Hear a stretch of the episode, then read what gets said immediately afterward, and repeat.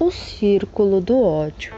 O diretor de uma empresa gritou com seu gerente porque estava irritadíssimo. O gerente, quando chegou em casa, gritou com a esposa, acusando-a de gastar demais. A esposa, nervosa, gritou com a empregada, que acabou deixando um prato cair no chão. A empregada chutou um cachorrinho no qual tropeçou enquanto limpava. O cachorrinho saiu correndo de casa e mordeu uma senhora que passava pela rua. A senhora foi até a farmácia para fazer um curativo e tomar uma vacina. Ela gritou com o farmacêutico com muita raiva porque a vacina doeu ao ser aplicada. Ela indagou. E o farmacêutico, ao chegar em casa, gritou com a esposa porque o jantar não estava do seu agrado. A esposa afagou seus cabelos e o beijou e disse: Querido, eu prometo que amanhã farei seu prato favorito. E aqui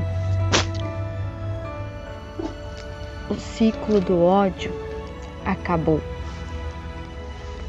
Ela prontamente falou para ele que iria fazer o prato favorito e iria arrumar a cama porque ele estava muito cansado, tinha trabalhado muito.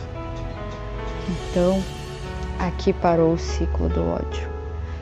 Não deixe o ciclo do ódio andar. Não deixe ele passar por você. Impeça ele. Impeça o ciclo do ódio. A Bíblia, ela não aconselha nós nos irarmos. A Bíblia manda nós resistir às forças de Satanás. Resistir ao diabo e ele fugirá de vós. Resista. Fale com Deus. Não fique com ódio. Ele não provém de Deus.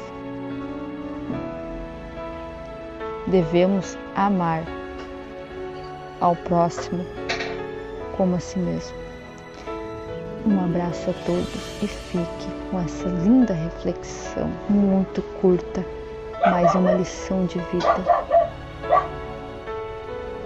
Uma lição de vida de todos os dias de nossa vida que nós temos que acordar e viver, meditando, vigiando, orando, sendo prudente.